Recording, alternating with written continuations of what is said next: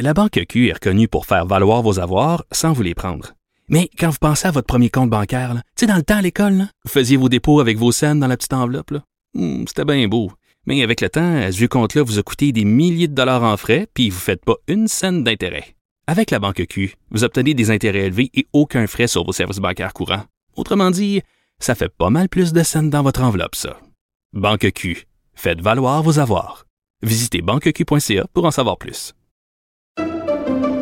Pendant que votre attention est centrée sur cette voix qui vous parle ici, ou encore là, tout près ici, très loin là-bas, ou même très, très loin. Celle de Desjardins Entreprises est centrée sur plus de 400 000 entreprises partout autour de vous.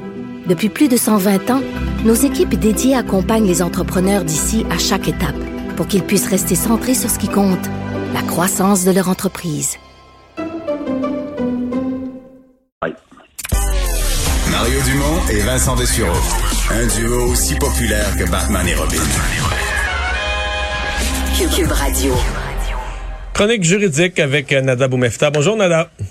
Bonjour, messieurs. Oh, quelle histoire que celle de Daniel Derry, cet homme qui avait étranglé sa conjointe, se retrouve en semi-liberté après seulement euh, cinq ans. Bon, a purgé, semble-t-il, une portion suffisante de sa peine.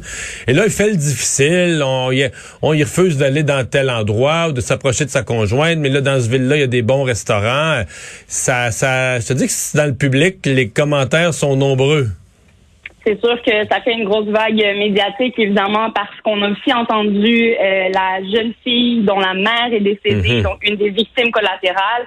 C'est certain que quand on est dans une société où on connaît une augmentation de féminicide, les circonstances actuelles sont quand même, euh, on est tous sur les quatre flashers, si je peux me permettre, en matière de violence conjugale. Monsieur a été euh, donc reconnu coupable, détention prévue pour 12 ans. C'est sûr qu'on calcule la détention préventive qu'il a faite et le 5 ans, là, donc, qui l'amène à une possibilité de demande de remise en liberté. On comprend qu'il a été accepté à moitié. Donc, il faut comprendre qu'il est remis en liberté, oui, euh, d'une certaine façon, mais avec des conditions très strictes à respecter. S'il n'en respecte pas une, il revient à l'intérieur pour rassurer le public. Il n'est pas en liberté en mode, euh, moi, je reprends ma vie normale et euh, je peux faire comme bon me semble. Au contraire, tiens à mentionner que le fait que la cause a été beaucoup médiatisée, son nom circule évidemment. Donc, j'invite le public à faire attention, c'est sûr, quand on a une certaine crainte par rapport à un individu qui a des antécédents, et on le mentionne dans le rapport, que cet individu-là a le droit à sa semi-liberté parce qu'il considère être capable de faire de meilleurs choix dans ses choix de relations,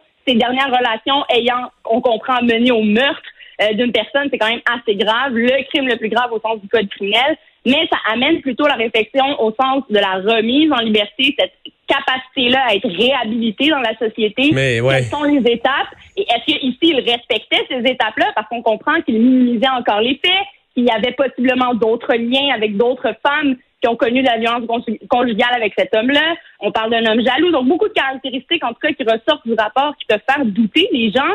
Mais il y a quand même tout un système et une structure qui existe pour encadrer tout ça. Et la réflexion que j'amènerais plus au niveau politique, c'est de se questionner dans les circonstances dans lesquelles on vit. N'y aurait-il pas, par exemple, changement à faire dans le code criminel lorsqu'on parle des possibilités de remise en liberté dans les Ouais. cas de violence conjugale ou les cas comme ça? Est-ce qu'on ne devrait pas le transformer en un facteur qui deviendrait le fardeau à démontrer là, de l'individu au, au stade de sa remise en liberté? Peut-être permettre une remise en liberté, mais seulement plus tard. Mais rappelons aux gens que le principe au Canada n'est pas la détention, c'est la réhabilitation. Mais il faut voir Mais évidemment si cette sentence-là a eu un impact. ouais. Mais justement, à ce chapitre-là de la réhabilitation, on semble donner, euh, tu me corrigeras, mais au niveau de la, de la, de la commission, on semble donner une, une valeur à des thérapies là, que le monsieur aurait suivi. Puis je suis pas contre ça, c'est juste que Mettons, quelqu'un a vraiment a fait une colère débile, a lancé un vase, puis un des éclats du vase a coupé sa conjointe, euh, après être rebondi au sol. Là, je vais me dire, ouais, là, peut-être que s'il a appris à gérer sa colère, c'est une bonne chose. Puis là, tu sais, on- mais quand t'as tué, là, quand t'as étranglé, une thérapie, euh, thérapie, thérapie, euh, je sais pas, là, c'est... D'abord, Mario, je salue ton imagination pour fait que j'ai un peu rigolé dans, là. Je, je, je suivais ça, puis je me Un disais, ah oui, scénario. ok, bon. non, mais tu comprends ce que je veux dire? Non, mais tu comprends ce que je veux dire? Quelqu'un euh, a eu des mauvais comportements, tout ça, fait une thérapie, mais là, t'as étranglé, tu l'as tué. C'est plus, plus à l'étape de, de, de, de, de, faire un petit cours puis de jaser en tabouret autour d'un monsieur qui, qui, qui te fait des bonnes phrases, là. Je sais pas, je suis peut-être, trop sévère, même ça, ça c'est plus de thérapie, là. Il y a des experts hein, qui se penchent normalement là-dessus. Monsieur est suivi et cette obligation-là de thérapie n'est qu'une des conditions qu'il devra respecter. Et à mon avis, là, cette thérapie-là devrait être nécessaire pour ce type de réhabilitation-là. Qu'on, je pense pas que le minimiser est la bonne chose. Il y a quand même des programmes aussi qui existent en détention quand on fait du pénitencier. Est-ce qu'il en a fait ou pas? Est-ce qu'il a pu présenter une preuve à cet effet devant les tribunaux, ben, devant les commissaires? Mais à la fin de la journée, il y avait suffisamment, en tout cas, euh, pour démontrer que sa semi-liberté était l'étape euh, qu'il pouvait franchir devant la commission à ce statut, sa réhabilitation, sa remise en liberté. Hmm. Mais à mentionné, s'il fait un seul faux pas, il est clairement le, euh, en bon français le flagué partout. Là. Son nom est, hmm. est, évidemment connu.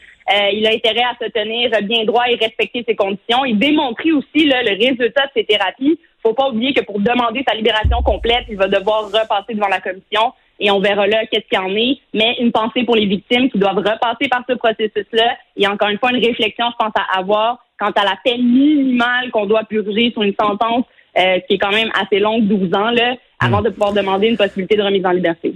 Nada, parlons d'un dossier assez particulier euh, relié à la DPJ, une mère euh, qui renonce à la garde de son enfant après la médiatisation de son cas. Et c'est un cas quand même assez sérieux puisqu'il y avait des accusations de tentative de meurtre sur son enfant.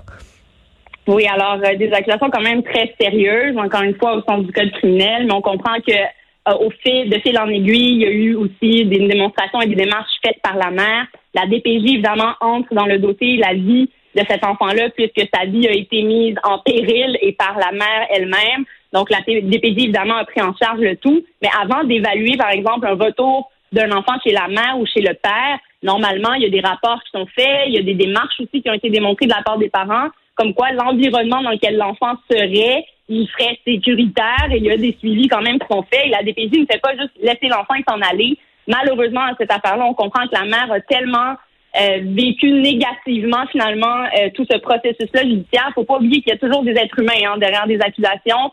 Et dans ce cas-ci, elle a même refusé le retour de l'enfant en pensant ne pas être apte. C'est sûr que si un parent refuse le retour d'un enfant, mais la DPJ ne le forcera pas.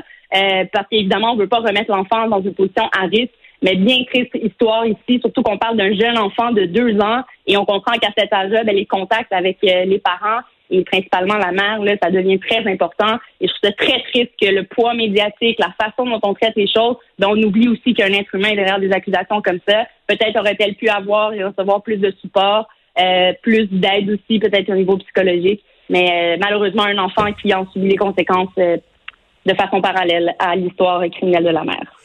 Merci beaucoup, Nada. Merci. Au revoir, à demain.